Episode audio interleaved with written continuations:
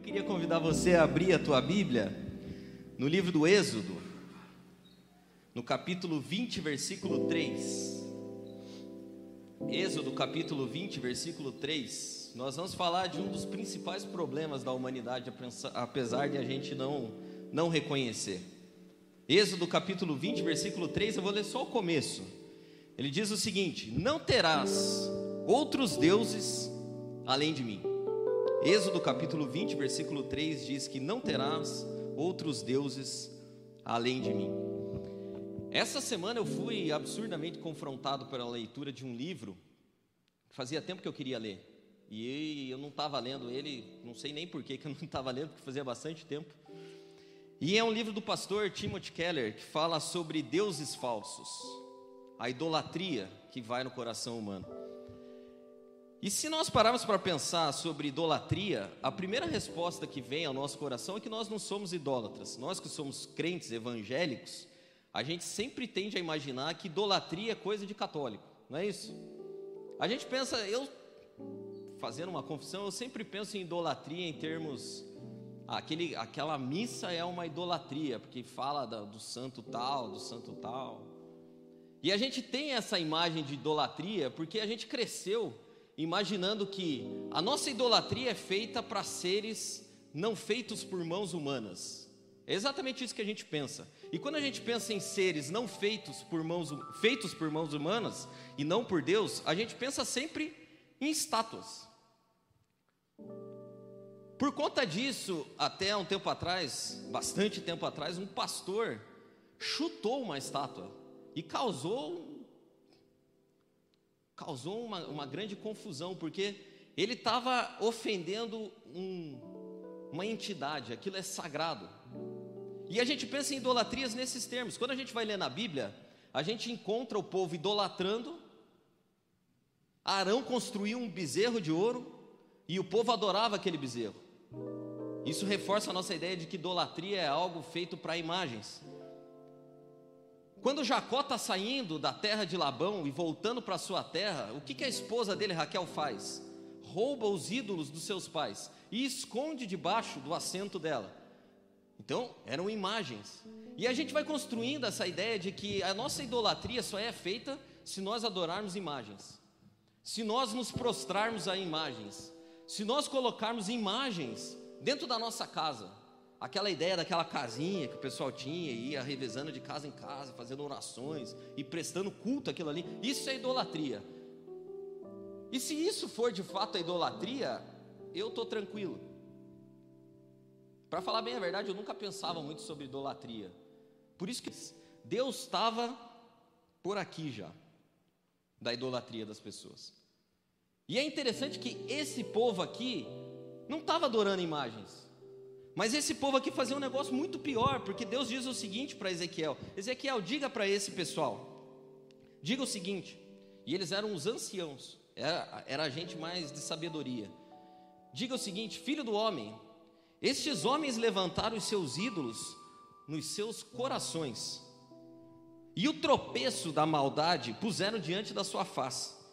Devo eu, de alguma maneira, ser interrogado por eles?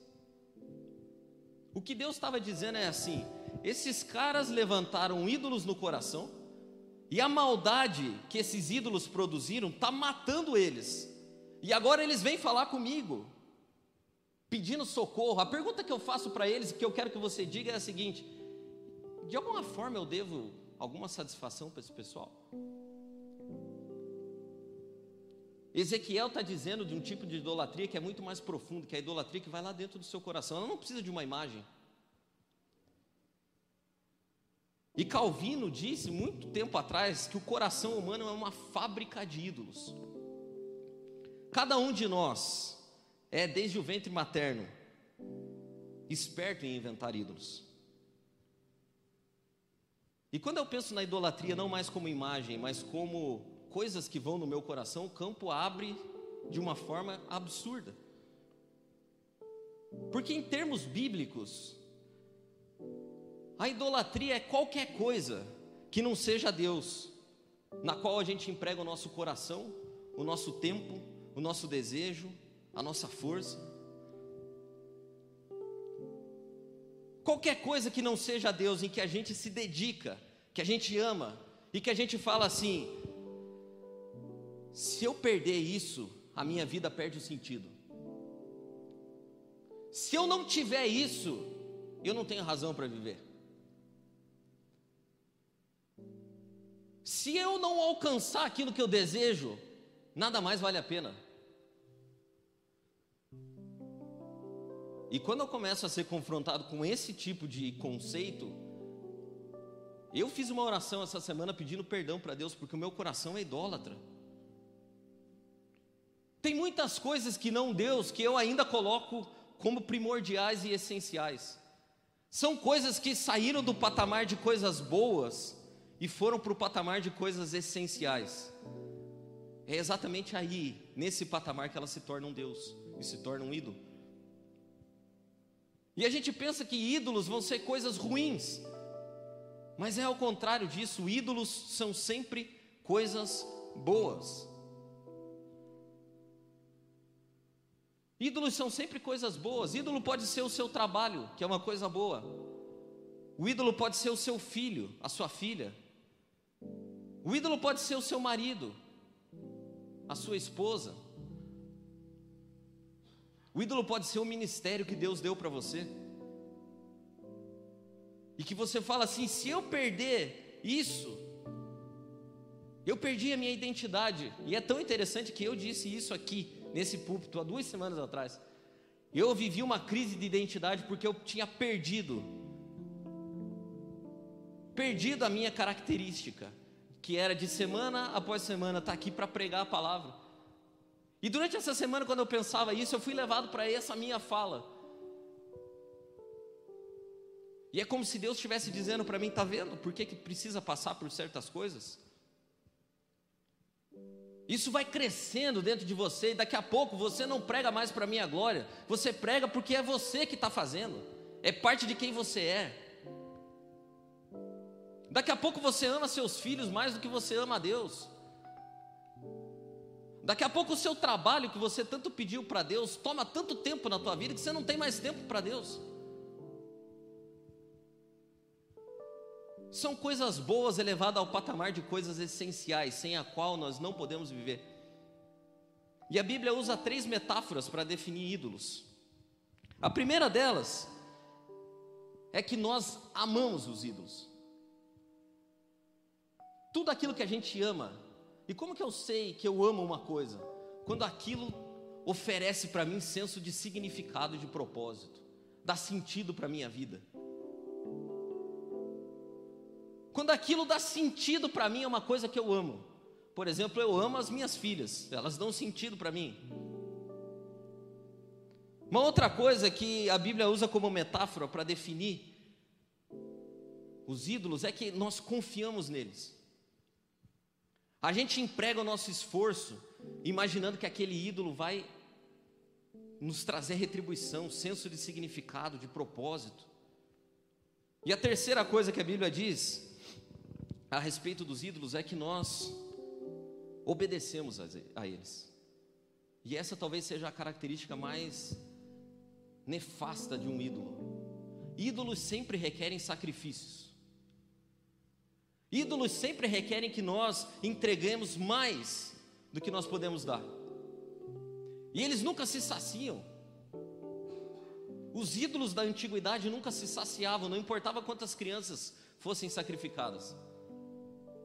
O ídolo ele sempre quer um pouco mais, um pouco mais do teu tempo, um pouco mais da sua devoção, um pouco mais do seu interesse. E ele vai querendo mais e mais e mais e mais. E é nesse processo de querer mais que a gente começa a fazer o que Santo Agostinho definiu como sendo o pecado principal. Santo Agostinho disse que o principal pecado que pode habitar o coração humano é um amor desordenado. Amor desordenado. O que é um amor desordenado? O nosso conceito de amor por coisas, por pessoas, deve seguir uma ordem. E todas as vezes que essa ordem é invertida, tudo desmorona. Eu vou dar um exemplo para você. Eu amo demais a minha família. E eu amo bastante também o meu trabalho, as coisas que eu faço. Tanto a minha família como o meu trabalho são objetos do meu amor. Agora, se eu não respeito a ordem, a escala hierárquica do amor, por exemplo, para mim, dentro desses dois exemplos que eu dei, a família vem antes do trabalho.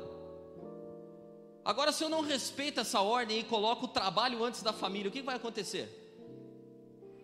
Vai acontecer um, uma explosão, tanto no meu trabalho como na minha família, porque é assim, eu começo a me dedicar mais ao trabalho do que à família, os meus filhos sofrem, a minha esposa sofre. Ao mesmo tempo, o meu trabalho também vai sofrer, porque se eu de fato amo a minha família, eu vou estar lá trabalhando e pensando: puxa vida, eu não poderia estar aqui, eu tinha que estar fazendo outras coisas, eu tinha que estar com a minha família, e o ídolo que buzina na minha cabeça vai falar assim: Mas você está aqui por causa deles. O que você está fazendo é para eles. Eu quero mais um pouco. E aí começa a, desordem. As coisas começam a ruir. Se eu amo mais o ministério do que amo a Deus, eu perco a graça de Deus na minha vida. E é nessa de inverter as coisas que a gente vai fazendo barbárias sem pensar. Se nós formos perguntar para as pessoas hoje o que elas acham a respeito de sacrifícios de crianças, eu tenho certeza absoluta que ninguém moderno vai falar assim: ah, eu acho que é uma coisa aceitável. Não existe isso. Não existe essa de sacrifício de criança é coisa aceitável. Mas há um espírito que age por trás desde o começo do mundo e ele continua agindo hoje. Eles só mudam modos operandi, mas ele continua o mesmo. Antigamente sacrificavam-se as crianças em altares. Hoje, cara, desculpa o que eu vou falar, mas é, é, é terrível. Hoje a gente sacrifica, sacrifica as crianças na porta de creche. São crianças que com quatro meses de idade, quando acaba a licença maternidade, porque a nossa sociedade é perversa, ela tem quatro meses de licença maternidade. Essas crianças vão para uma creche. E eu não sei você, eu odeio a porta de escola. Não gosto. Principalmente de escola de berçário. É aquela criança chorando, cara, aquilo é horrível. E me corta o coração. Eu lembro da Helena, porque a Helena foi para a escola com dois anos, acho que ela tinha, dois ou três. Só que ela odiava a escola. E durante muito tempo a gente levou ela e ela chorava, e eu não aguentava, ela chorava e eu trazia ela de novo. Eu, eu, não tenho aquela, eu não tenho aquela paciência do pessoal que fala, não, deixa, deixa chorando aqui, que eles ficam uma semana chorando, depois eles param. É sacrifício de criança isso aí para mim. Eles param depois de duas semanas. Não, eu levava, ela chorava, eu trazia de novo. E aí ela desenvolveu uma técnica, ela falava sempre assim, Helena, vamos para a escola? Ela falava, amanhã eu vou. Aí chegava amanhã, aí ela, amanhã. E ela foi. Mas por que, que eu estou falando isso tudo? Porque sem que a gente perceba a sutileza dos ídolos, o ídolo do dinheiro e da carreira bem-sucedida faz com que a gente sacrifique até crianças. A gente vai sacrificando coisas porque eles querem sempre mais. É um amor desordenado. É um amor desordenado. Eu respeito a circunstância das pessoas, eu sei que não tem coisa que não dá e tal, mas para mim continua sendo sacrifício de criança. A gente pode flexibilizar, pode explicar, mas ainda é sacrifício. É sacrifício de criança que não vai ter tempo com pai e mãe vai passar mais tempo na escola. E aí, quando eu assisto aquelas coisas que nem saiu no Fantástico esses tempos, da criança que era amarrada lá porque estava chorando, meu Deus do céu, aí que me dá vontade de, de virar vereador e fechar todas as creches.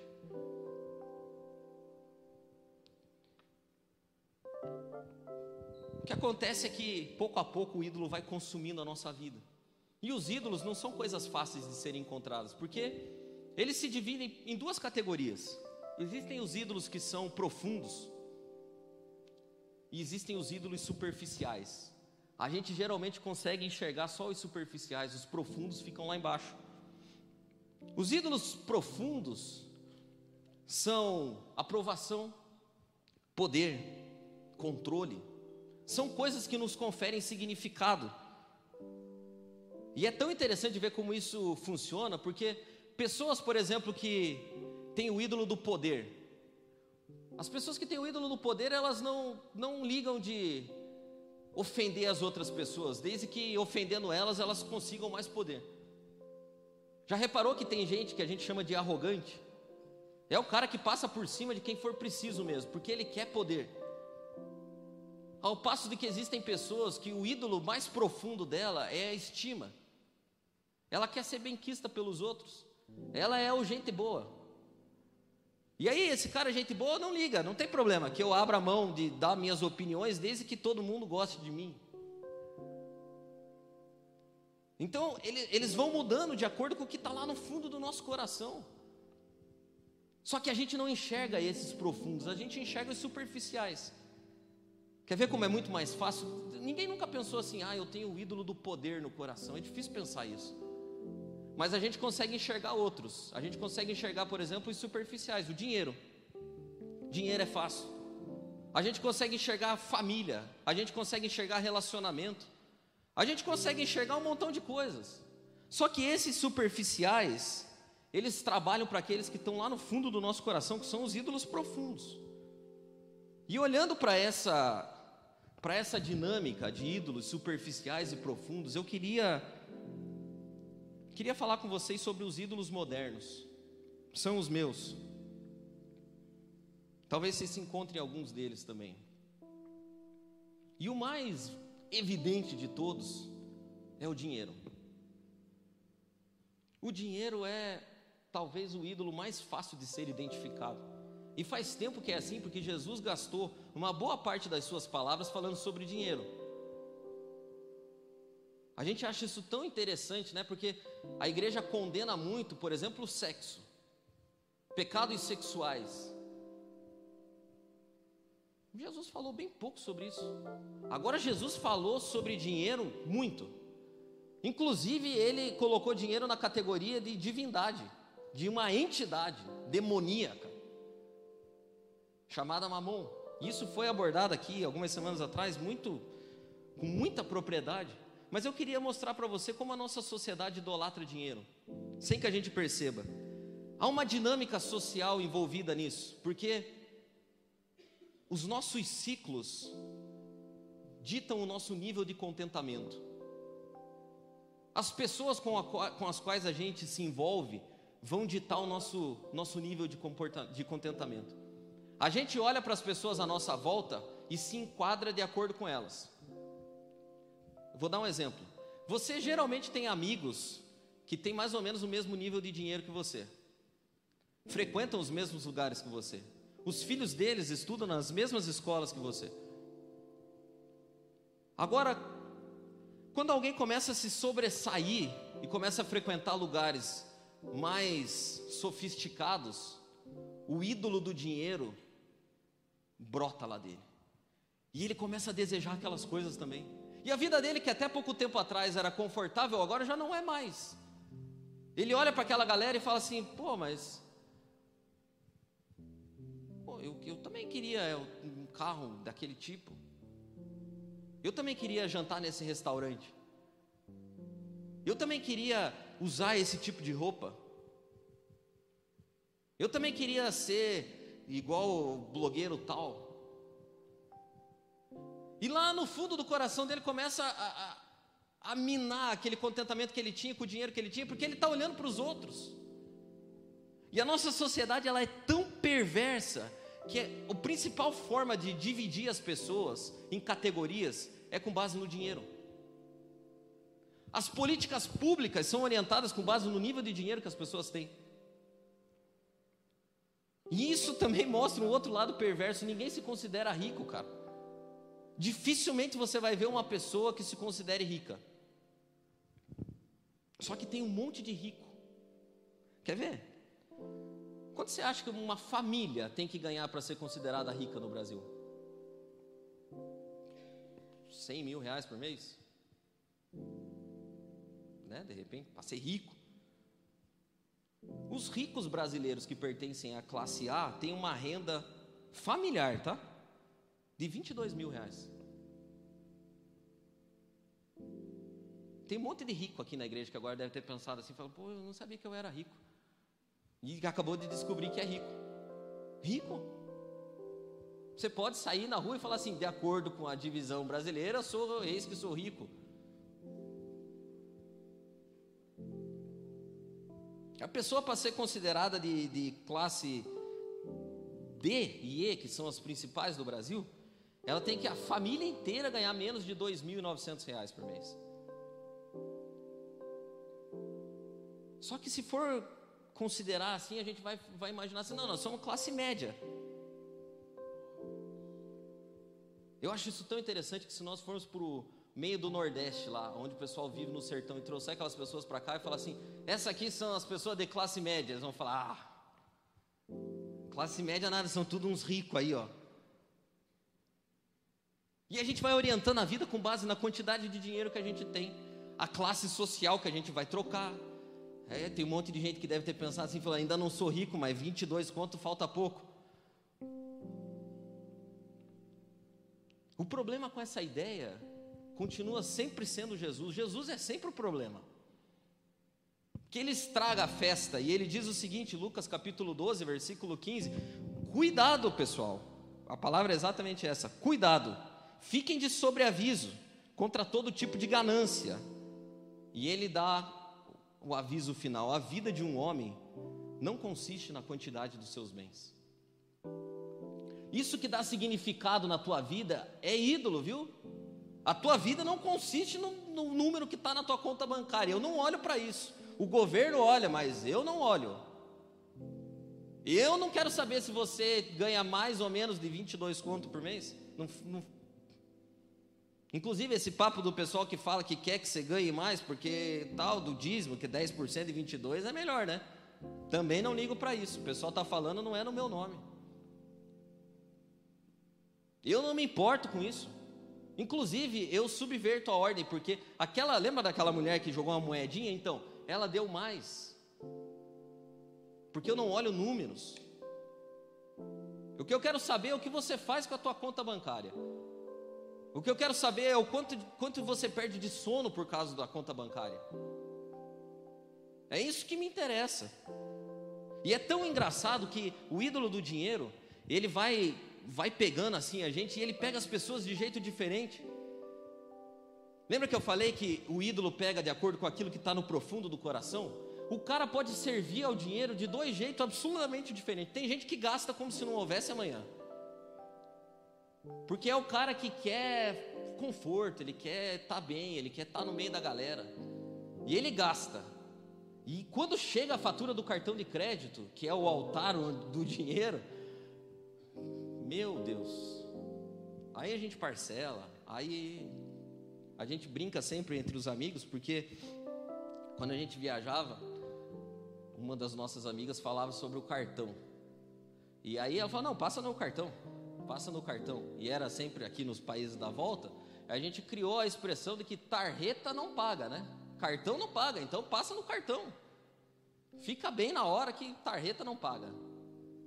Então, pessoas que têm o ídolo da satisfação, o ídolo profundo do, do reconhecimento, eles gastam.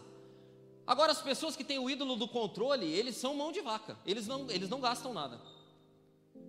E aí você pensa assim: não, esse cara não serve ao dinheiro, porque ó, ele anda com as roupas tudo surrada, ele não está nem aí. Mentira. O dinheiro é o ídolo superficial que fornece a ferramenta para o profundo dele, que é do controle. Eu quero estar tá precavido caso alguma coisa aconteça. Tem uma pessoa da minha família, que eu não posso falar quem é, que ela guarda dinheiro, porque se caso ela morrer, nem não precisa de ninguém pagar nada no velório dela. Eu falei, eu não tenho essa preocupação, a hora que eu morrer, que as pessoas se virem. Problema, eu, morto não tem problema. A gente passa a vida inteira tendo problema, agora morto nós vamos ter um problema para resolver? Eu não quero que se virem. Mas percebe como a dinâmica, da, a gente pode mudar o ídolo. Gente, o ídolo assume formas diferentes. Quer ver um outro ídolo? O ídolo do poder. O ídolo do poder fornece para nós um senso de significado, de propósito e de pertencimento. É o meu grupo que controla. Sou eu quem controla, é, são as minhas ideias que controlam. E eu vou dizer para você um negócio: isso está tomando proporções terríveis, a ponto de que qualquer outra coisa que não seja a minha ideologia merece ser extirpada. É louco isso, porque a gente vai criando um mundo onde só tem pessoas que pensam igual a gente, é o poder exclusivo, massivo. Eu não sei o que vai acontecer agora daqui uns meses, mas nas palavras de um pastor que eu ouvi falando esses dias, as próximas eleições não vão ser apenas eleições, e ele estava ensinando os irmãos, é a luta do bem contra o mal. Luta do bem contra o mal. A gente precisa eliminar essa gente aqui, porque essa gente aqui é o mal. E esses outros aqui são o bem. E quando você vai falar com os outros, eles têm a mesma ideia, só que aí muda a moeda. Ela vira de lado. E agora a gente tem que eliminar aqueles, porque aqueles ali são o mal e nós somos o bem. E não importa, porque houve uma profeta um tempo atrás que falou um negócio absurdamente verdadeiro. Ela disse as seguintes palavras: Não importa nem quem vai ganhar, nem quem vai perder, no final vai todo mundo perder. Lembram dela? Uma baixinha, meio gordinha assim. Não importa quem ganhar ou quem perder, no final vai todo mundo perder. Amém para essas palavras, porque elas são as verdadeiras. Às vezes, quando as pessoas me perguntam, para que lado você está? Eu falo, cara, eu quero é sair dessa nojeira. Eu estou de lado nenhum. Tem, dá para escolher a não moeda? Eu não quero participar, eu quero ficar de fora, porque isso é nojento. E está sendo feito em nome de Jesus. Se coloca uma nação acima de tudo em nome de Jesus, e, e, as pessoas esquecem até da história, porque a Alemanha nazista tinha o mesmo lema: a nação acima de todos, acima inclusive da, do judeu. É nojento, é perverso. É, não, não dá para falar o que é. Eu não quero escolher lado nenhum. É um ídolo do poder que acha que a minha ideologia tem que ser aceita a qualquer custo. E nem que eu tenha que matar para isso. E é em nome de Jesus. Só que Jesus não pensava assim. Jesus não olhava as coisas por esse lado. Jesus não tinha essa ideia. Tanto que quando Pedro corta a orelha do Malco, achando que estava fazendo uma coisa boa, Jesus cola a orelha dele de novo e fala assim: Cara, não é esse o caminho, viu? Você acha que se eu quisesse, eu não chamava aqui uma legião de anjos agora e acabava com tudo?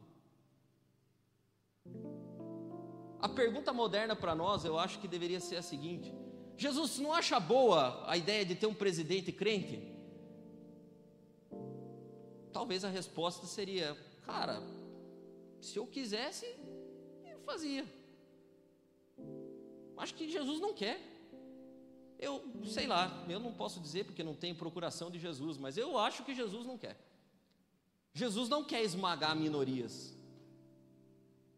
Jesus não quer que todo mundo que não concorda com ele morra. Não quer. Isso eu tenho certeza que ele não quer.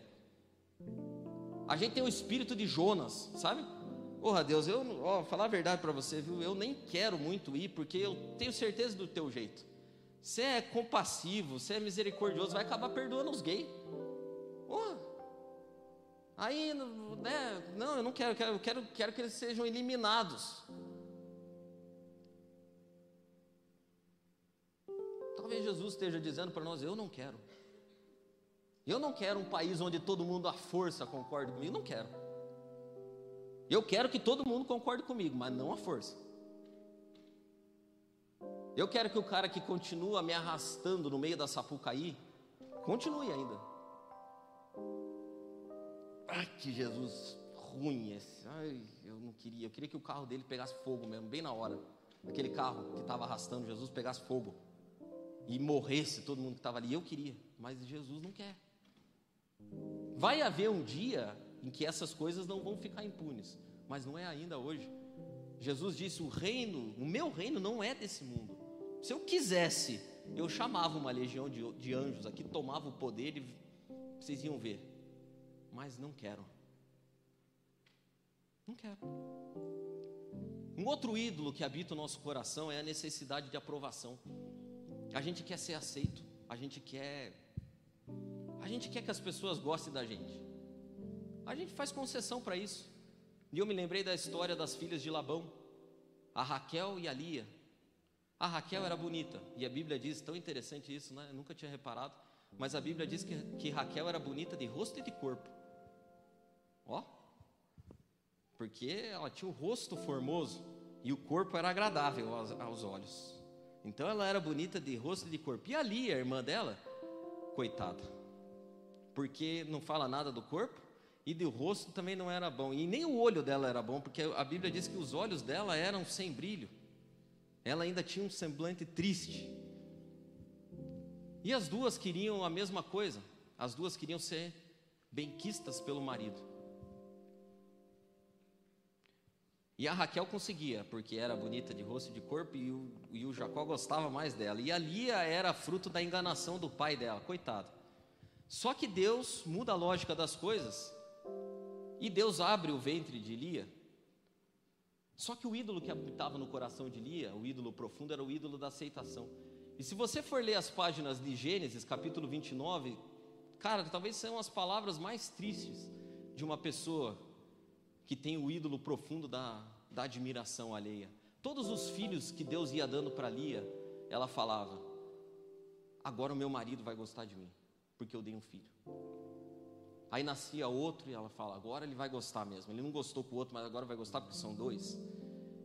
E no terceiro ela fala: Agora não tem como não gostar, porque são três. E é tão interessante que a Raquel, que já tinha a aprovação de Jacó, começa a ficar com inveja da irmã e fala assim: puxa, eu preciso de um filho também, e não consegue. Mas é louco porque ela já tinha aprovação. Mas lembra que eu falei, os ídolos nunca se saciam. Eles sempre querem mais, mais sacrifício, mais entrega, mais busca. E aí ela vai falar com Jacó, Jacó fala: "Eu por acaso sou Deus agora que não estou conseguindo fazer filho em você? Teu problema é teu com Deus."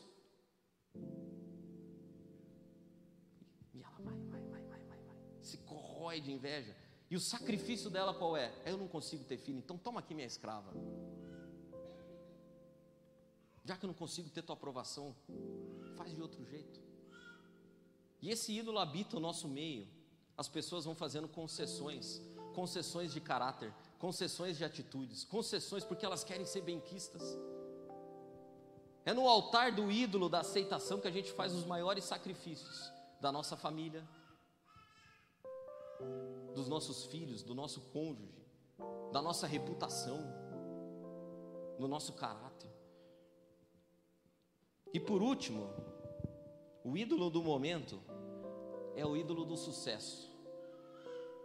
A gente tem uma necessidade de ter a vida como um sucesso. E é bom, cara. Eu lembro que eu, falei no começo: os ídolos são sempre coisas boas. Ter sucesso é uma coisa boa. Ninguém quer ser um fracassado.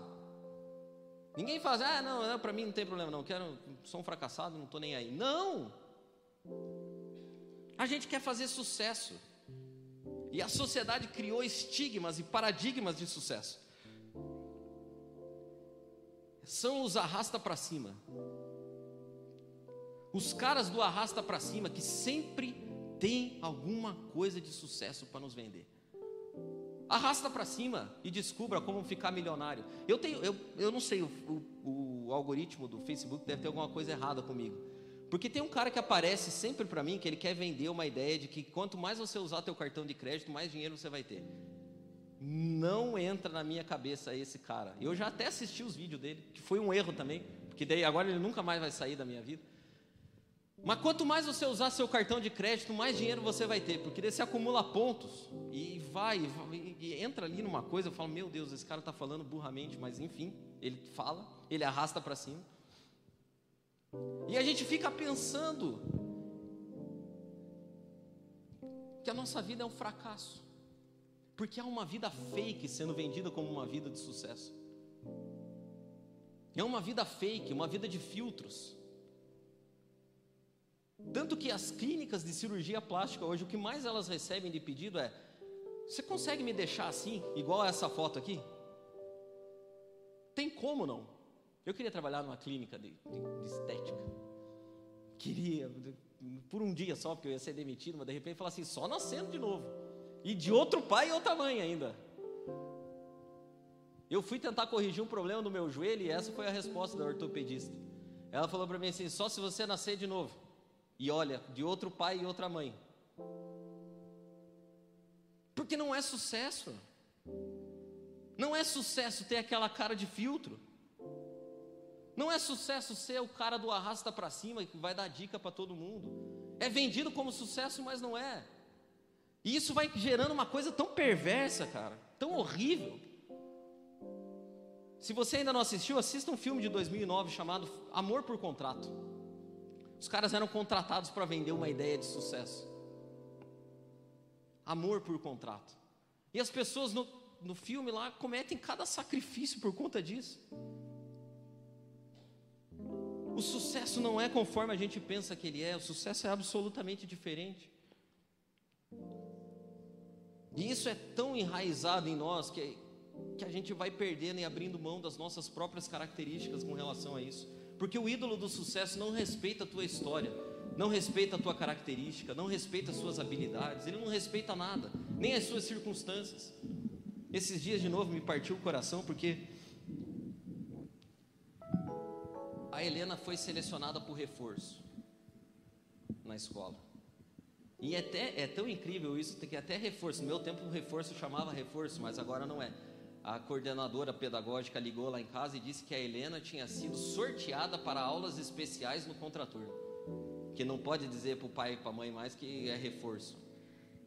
Aí a Cissa disse para mim, a Helena foi sorteada para aulas especiais no contraturno. Eu disse, reforço? É reforço, isso aí é reforço. No meu tempo chamava reforço.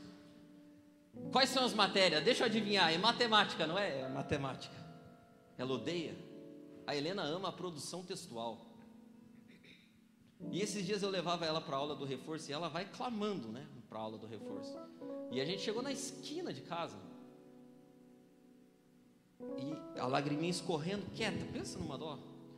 A lágrima escorria no olho dela, assim, no banco de trás, bem quietinha. Falei, que foi, filha? Poxa, eu não gosto de ir o reforço. Eu queria ser que nem a Maria. A Maria, a Maria está brincando.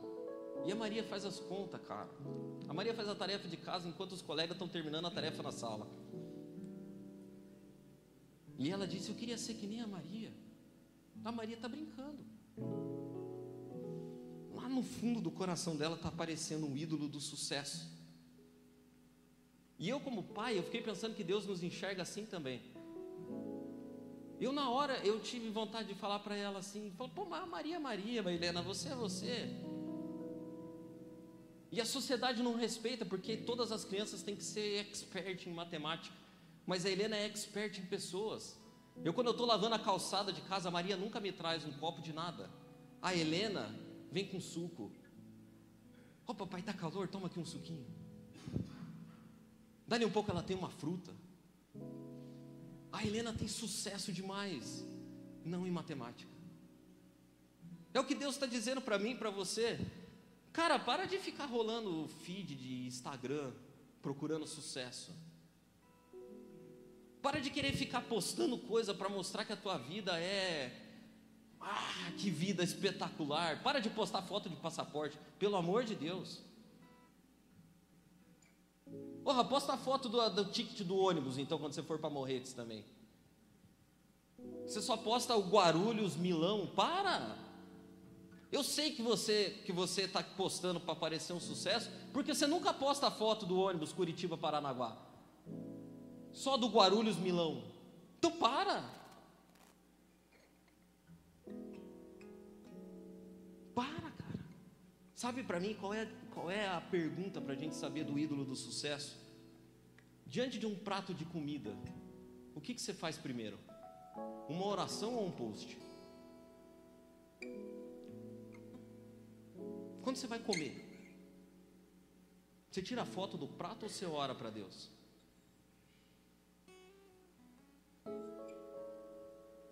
A gente está sendo. É o que Deus disse lá em Ezequiel, cara. Está tomando o coração de vocês. Eu não vou mais nem dar resposta. Tem três testes rapidamente para a gente terminar, para você fazer, para saber se tem algum ídolo dominando o teu coração. Primeiro é o teu pensamento, mas não esse que você tem agora aqui na igreja enquanto você está ouvindo a mensagem. A hora que você chegar em casa de noite, que não tiver nada, pensamentos automáticos, no que você pensa? Em formas de ficar mais rico?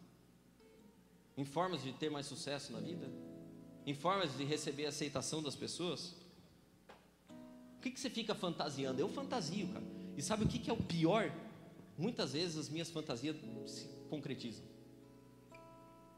E depois de ler essas palavras que eu li essa semana e de pensar nessas coisas, eu falei: Meu Deus, é Deus me dando os ídolos. O que, que traz senso de conforto e satisfação para você quando você pensa? Que sabe, ah, a gente não fala assim, tem uma outra palavra, que deixa o coração quentinho. Pensar nessas coisas deixa o coração quentinho. Quais são as coisas? Segunda teste: no que, que você investe o seu tempo e dinheiro? A gente está vivendo num mundo tão desgraçado que as pessoas estão falando assim agora: não dá para ter filho porque ocupa muito tempo. Deixa eu falar uma coisa para você. Teu tempo vai ser ocupado de qualquer jeito. Você só precisa saber no que, que você vai ocupar. Você quer com série de Netflix ou com filho? Aí a outro post, meus amigos da escola, tudo indo para o segundo filho, e eu aqui só pensando em como ficar rico. Oh meu Deus. Meus filhos, meus amigos da escola estão pensando em ficar rico. Eu estou talvez indo para o terceiro filho. E é fralda, tudo de novo. Não dá. No que, que você investe o seu tempo, investe o seu dinheiro? E por último, o primeiro teste é o do pensamento, o segundo do tempo e do dinheiro, e o terceiro teste para você fazer, não agora, depois. O que causam as emoções mais profundas em você? O que causa raiva? O que te causa inveja? O que te causa cobiça? Por que, que você trabalha tanto? Por que, que você precisa constantemente estar tá fazendo uma coisa? Será que Deus não está perguntando para você se você consegue ser você, se sentir amado por mim sentado? Ô Deus, por que que. Ou teu, você só tem valor se você estiver fazendo alguma coisa, estiver trabalhando em alguma coisa? Sabe que ao fazer essas perguntas para nós, e eu fiz esse teste, a gente vai ver um ídolo sendo arrancado lá do fundo do coração, assim, agarrado. E sabe o que é o pior a respeito dos ídolos? Eles não podem ser eliminados. Ídolos não podem ser removidos. Não tem como você tirar um ídolo. Os ídolos só podem ser substituídos. Você não consegue tirar um ídolo. E eu queria contar uma história para terminar. C.S. Lewis, o mais brilhante dos escritores cristãos, escreveu um conto infantil, mas que não tem nada de infantil, que é um compilado das crônicas de Nárnia. Nas crônicas de Nárnia tem um menininho chamado Eustáquio, que é o primo, se você já leu, você vai lembrar dele. Ele é o primo dos quatro irmãos. E o Eustáquio é um ser. Ah, que piazinho aquele. Ele é arrogante, ele é. Ele é duro de lidar. Ele é um idólatra.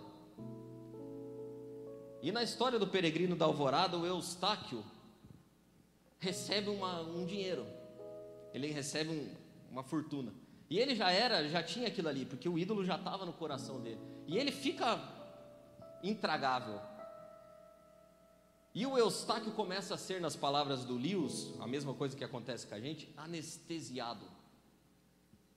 Ele vai perdendo a sensibilidade, vai se dessensibilizando. Até o dia que ele usa um bracelete de ouro. E ao usar esse bracelete, o Eustáquio, que estava anestesiado, adormece. E quando ele acorda, ele virou um dragão. O Lewis é demais. O Eustáquio tinha virado um dragão que representava quem ele era de verdade. E aquele bracelete que lhe conferia senso de significado agora estava apertando o braço dele. Porque é isso que os ídolos fazem conosco. E o Eustáquio tenta de qualquer maneira se livrar daquilo. Porque aquilo causa dor e causa sofrimento. Aquele ídolo vai machucando ele. O Eustáquio vai para a beira de um rio e ele pensa: será que se eu me lavar nesse rio vai dar certo? E não funciona. Até que aparece o leão, Aislan. E Aislan, vendo aquela situação, dá uma dica para ele. Fala assim: Cara, você pode se banhar no rio, mas primeiro você precisa trocar de roupa. Você precisa tirar essa roupa de dragão. E o Eustáquio tem uma ideia genial. Ele fala assim: dragão é que nem cobra, vai trocando a pele. Eu posso trocar minha pele. E ele começa lentamente a arrancar aquelas coisas que, que ele tinha se tornado. Só que, para surpresa de Eustáquio, assim como para nossa surpresa, cada vez que ele tirava uma camada, vinha uma outra, mais grossa, mais densa, que mais machucava ele. Porque os ídolos eles não podem ser removidos. Porque eles sempre surgem de novo, de um outro jeito diferente. Até que Aislan olha para Eustáquio e diz o seguinte: Cara, eu posso arrancar isso de você. E Eustáquio assustado. Pensa, puxa, mas eu vou ter que me. Eu vou ter que me deitar aqui para o leão.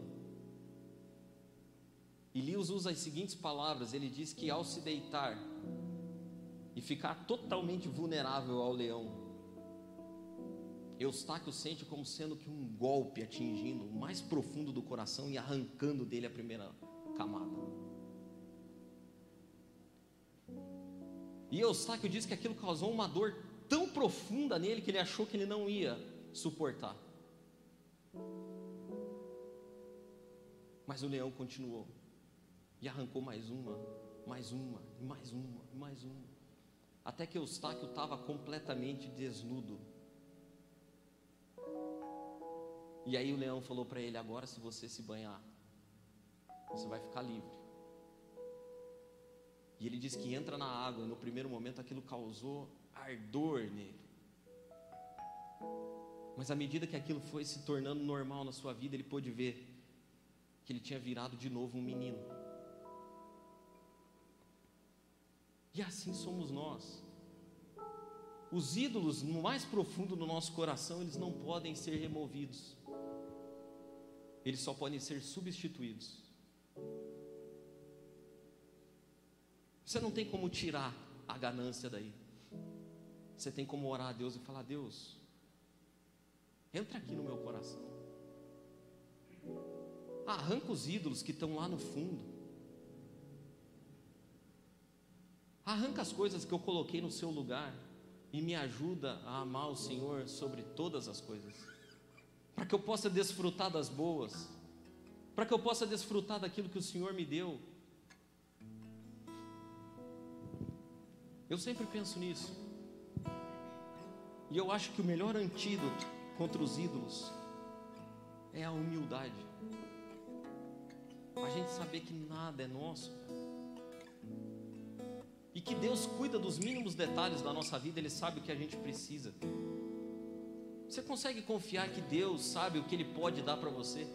E que coisas pelas quais você ora, Deus fala assim: Eu não posso dar isso para você. Na verdade, eu tenho que tirar esse sentimento de dentro de você primeiro. Porque se eu der isso para você, cara, isso vai tomar um. É um bracelete de ouro que daqui a pouco está te apertando. Eu queria convidar você a fazer orações de entrega hoje nas mãos de um Deus que sabe o que é melhor para você. É dolorido. As garras do leão parece que vão arrancar é o coração. Mas depois a gente fica que nem Eustáquio. A gente volta a ser menino. E eu queria que você ficasse de pé. E que pensasse nessas coisas. Enquanto a gente canta aqui essa última música. E depois a gente vai orar.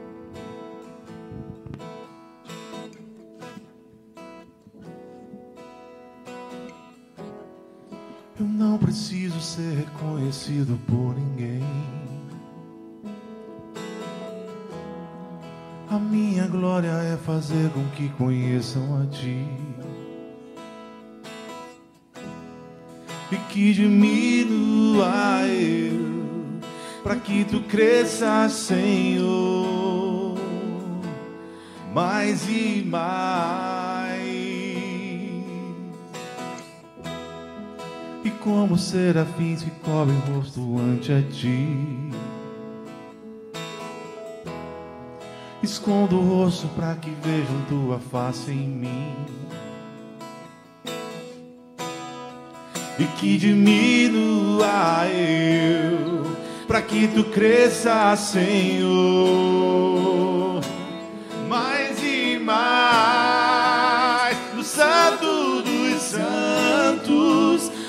fumaça me esconde, só teus olhos me veem debaixo de tuas asas é meu abrigo, meu lugar secreto. Só tua graça me basta, e tua presença é o meu prazer. No Santo dos Santos, a fumaça me esconde, só teus olhos me veem debaixo de tuas asas é o meu abrigo, meu lugar secreto. Só tua graça me basta e tua presença é o meu prazer. Pai, obrigado, Senhor. Obrigado porque os nossos olhos podem ser abertos pela tua palavra. O Senhor é um Deus presente, um Deus de perto e não de longe, Pai, que se preocupa conosco. E é nisso que a gente precisa confiar, Deus, que o Senhor sabe exatamente o que é melhor para nós. Que os seus pensamentos são muito mais altos e maiores do que os nossos. Que o Senhor tem pensamentos de paz e não de mal para nos conduzir até o fim da jornada, Senhor.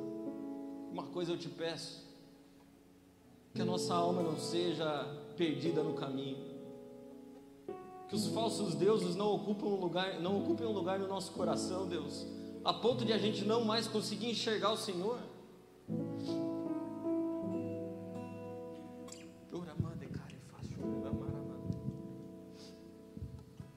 Que a minha vida seja regada a orações, Deus, e não a postes.